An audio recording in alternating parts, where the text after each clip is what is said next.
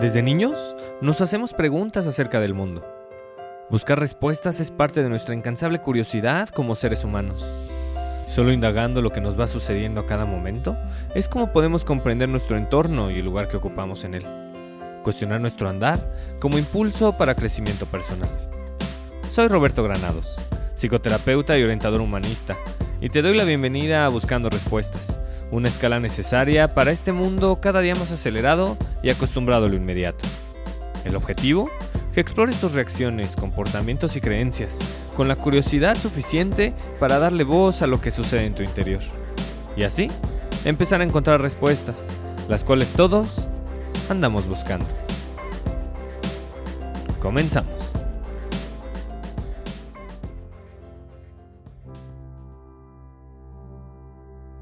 Te doy la bienvenida a un episodio más de Buscando Respuestas. Donde sea que te encuentres, trabajando, haciendo ejercicio, en el carro. Si sales, usa cubrebocas. Comiendo, o simplemente sentada o sentado en el sillón, o acostada o acostado en la cama, es un gusto para mí acompañarte en tu camino de vida.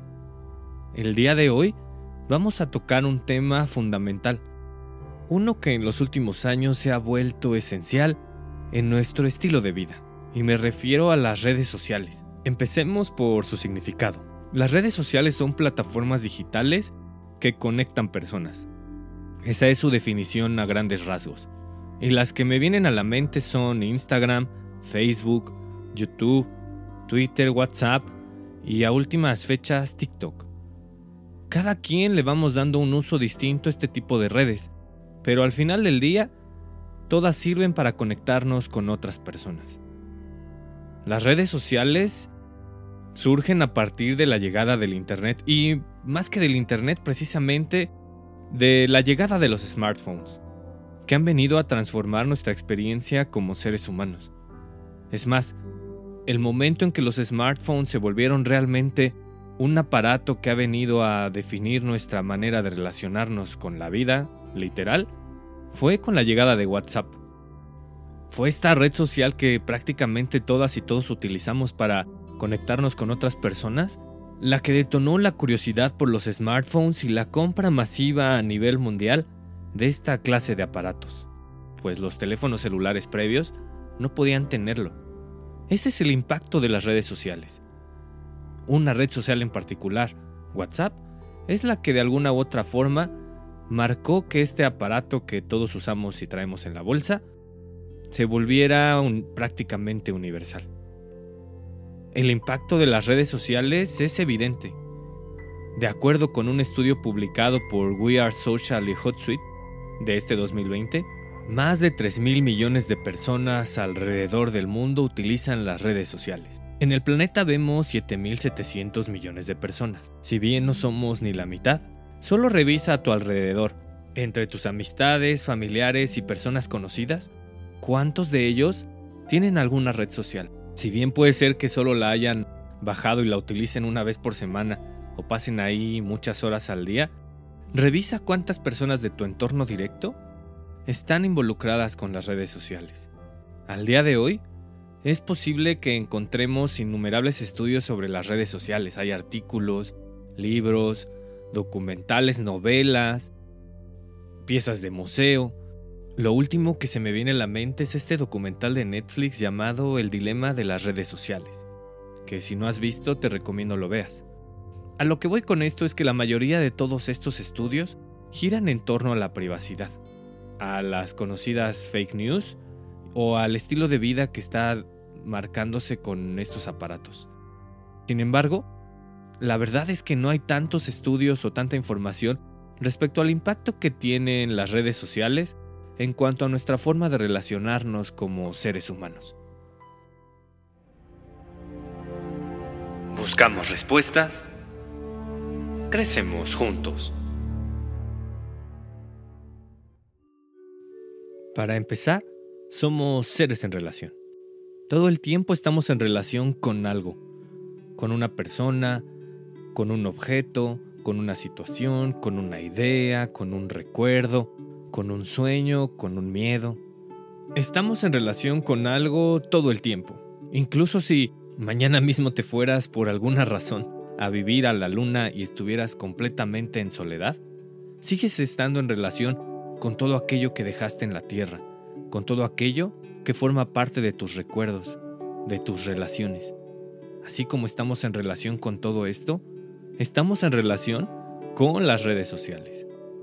Y estas tienen ventajas y desventajas. Bueno, más que llamarlas ventajas y desventajas, me parece que tienen aspectos funcionales y disfuncionales.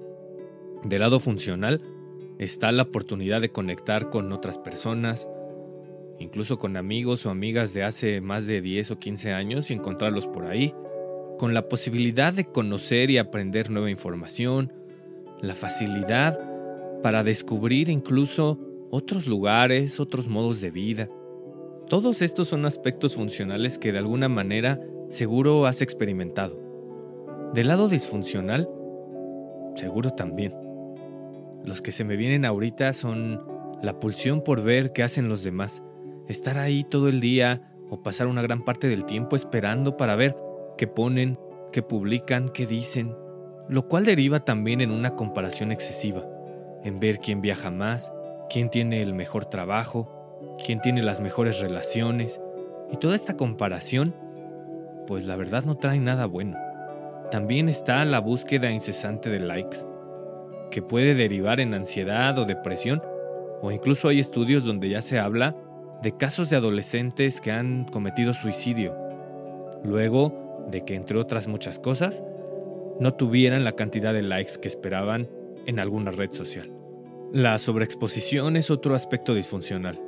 Para existir necesitamos la mirada de los otros. Sin embargo, las redes sociales le ponen una lupa a esta parte de las relaciones humanas y esta sobreexposición genera cansancio, hartazgo y desde luego ansiedad por seguir exponiéndote de alguna u otra forma. También hay falta de autenticidad. Pienso en TikTok, donde se hace un video y se viraliza y todos los demás empiezan a hacer exactamente lo mismo. Todo con el afán de ser visto. Toda esta sobreestimulación nos aleja de estar presentes. De acuerdo con Marta García Aller, que es una periodista y tiene un libro buenísimo llamado Las grandes innovaciones que cambiarán tu vida, ella dice que va a llegar el día en que las redes sociales serán reguladas de tal forma que en un futuro no muy lejano, la gente se sorprenderá que en la actualidad tenemos acceso a ellas de forma ilimitada. Es decir, llegará el momento en que solo podremos utilizar las redes sociales por un periodo específico de tiempo al día, y por el resto del tiempo serán prohibidas. Y no puede ser de otra forma, pues el impacto fundamental de las redes sociales gira en torno a la identidad que tenemos como seres humanos, a nuestro autoconcepto, le damos un peso muy importante a la mirada de los otros y eso nos suele encasillar. El que es chistoso, la que está siempre viajando, el que siempre cocina, la que tiene un nuevo trabajo y de ahí ya no es posible salirse. Eso eso nos fija y nos provoca estar todo el tiempo queriendo hacer lo mismo, dejando de explorar otras posibilidades, quitando la mirada reflexiva que tenemos sobre nosotros mismos. En este sentido, me parece que las redes sociales también trastocan el aspecto de la soledad, que no es lo mismo que desolación. Estamos acostumbrados a escuchar la palabra soledad y por lo que hemos visto en libros, películas y muchísimas canciones, lo relacionamos con algo malo. Estar solo o sola se relaciona con dolor. Eso es desolación, y seguro también todos lo hemos vivido. Sin embargo, la soledad yo la veo más como estos espacios de introspección que todos necesitamos. Estos espacios de silencio interior y exterior. Cada quien tenemos un nivel distinto necesario para satisfacer nuestra necesidad de estar en soledad. Y la única forma de conocerlo es paradójicamente a través de convivir con los otros. Las redes sociales en sí mismas implican una mirada externa, lo cual deriva en que no podemos estar realmente solos solas. Así estés en tu cuarto, sin ninguna otra persona a tu alrededor. Abrir Instagram, abrir Facebook, abrir TikTok, implica seguir dándole juego a la mirada de los otros. Hemos llegado como sociedad a la necesidad urgente de tener que compartir aquello que estamos haciendo, pues de otra forma tenemos la sensación de que aquello que hicimos realmente nunca pasó. Nuestra existencia totalmente influenciada por todo lo que hacemos en estas redes sociales. Y bueno, no se trata tampoco que dejemos de utilizarlas, sino de tener muy en cuenta la necesidad que estamos cubriendo al momento de darles uso, todo con el afán de no perder la empatía, pues las redes sociales han contribuido a que perdamos la capacidad de atención prolongada, y la única forma de activar la actitud empática es primero escuchando y luego poniendo atención, y hacer esto mucho más tiempo de lo que dura una historia de Instagram. Antes de publicar lo que sea, pregúntate, ¿para qué lo estoy publicando? ¿Es por trabajo? ¿Es para ganar likes? ¿Es para que me vean? ¿Para que me lean? ¿O simplemente por aparecer ante la mirada de los otros? Las interacciones significativas suelen ocurrir en pares. Podría ser posible entre tres o cuatro personas, pero no más. Y publicar algo en redes sociales, que es para todos, al final termina siendo para nadie. Antes de publicar, también pregúntate, esta foto, esta idea que tengo ganas de publicar, ¿qué aporta? O si pudiera hacerlo con alguien directamente, ¿a quién se lo podría compartir? Las redes sociales, con su inmediatez y su grado de conexión, también han provocado una sensación de anonimato, lo cual ha derivado en un alto grado de intolerancia, violencia e indiferencia. Te invito a que revises el uso que le das a las redes sociales, pues éstas seguirán existiendo. Llegará el día seguro en que hablaremos de alguna que hoy en día no tenemos y voltaremos al pasado incrédulos de cómo vivimos sin ella. Como sea, es importante que revises cómo las estás usando, que las redes sociales se ajusten a tu estilo de vida y no al revés el uso de dispositivos está provocando cada vez más esa tendencia que todas y todos optemos generalmente por interactuar con una máquina que con un ser humano. Este hecho parece irreversible, lo cual genera un cambio fundamental y permite que pongamos más cuidado en las relaciones que aún es posible tengamos con nuestra familia, con nuestros amigos, con nuestra pareja, y usemos realmente el tiempo para invertir en ellas e ir cultivando lo que al final del día nos sigue haciendo seres humanos, que es la conexión auténtica, libre y empática con todos los demás. ¿Sabías qué?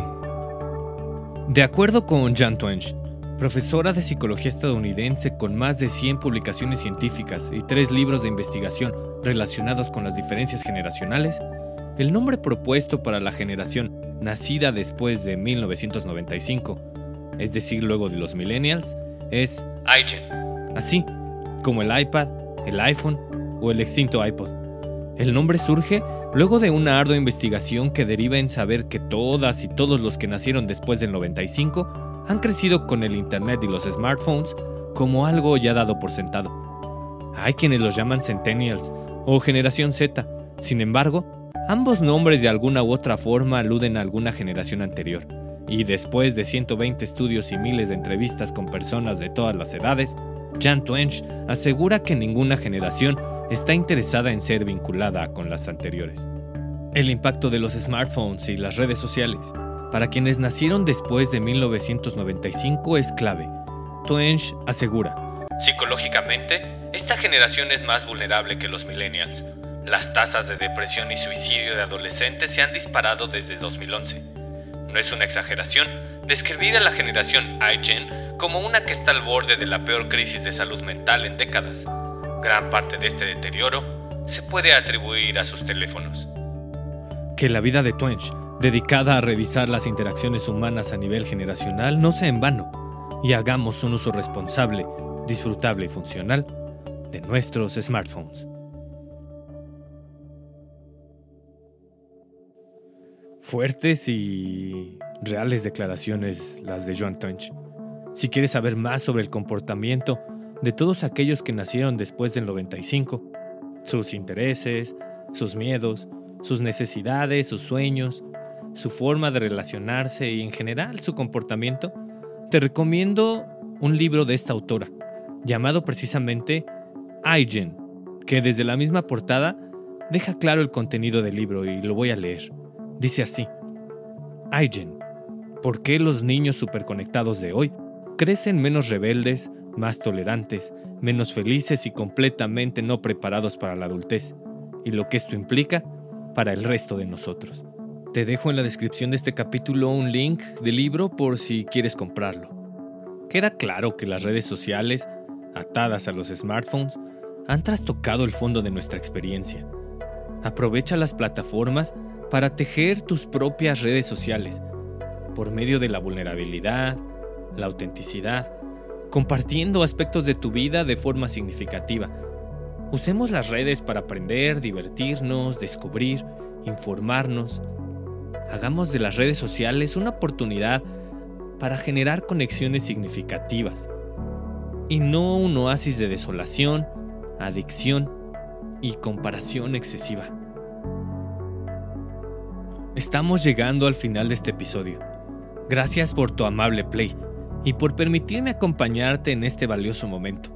Lo único que no regresa es el tiempo, y que hayas decidido invertir estos minutos junto conmigo es algo que te agradezco profundamente.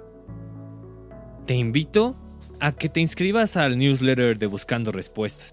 Te dejo en la descripción la primera entrega, desde donde también además de revisar la información que te comparto, te puedes inscribir.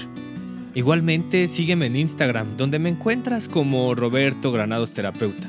Y si quieres ir un paso más allá en este acompañamiento de tu crecimiento personal, únete al grupo de terapia. Una gran oportunidad para revisar y mejorar tus relaciones interpersonales y descubrir la magia de dar y recibir. En la descripción también te dejo un mail para que puedas pedir informes y comiences a crear conexiones significativas que seguro te ayudarán a crecer. Y finalmente recuerda siempre, para seguir creciendo, es preciso abrir la puerta de tu corazón, explorar lo que ahí reside y darle voz a tu interior. Es ahí donde están las respuestas. Hasta la próxima.